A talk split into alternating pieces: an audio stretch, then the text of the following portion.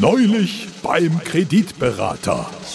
So, dann, Familie Kienzle, dann rechnen wir das nochmal durch. Wir haben jetzt fixiert 25 Jahre Laufzeit bei 3,4% nominal. Und äh, wenn wir 40 Jahre machen? Dann müssen wir mit den Zinsen doch noch weiter hoch. Und wann ist das dann abbezahlt? Warten Sie. Das sind Sie dann 72, Herr Kienzle. Ha Ah ja, pünktlich zur Rente. Komm, Ute, das machen wir. Okay. Dann ja, bitte unterschreiben Sie einmal hier und einmal da.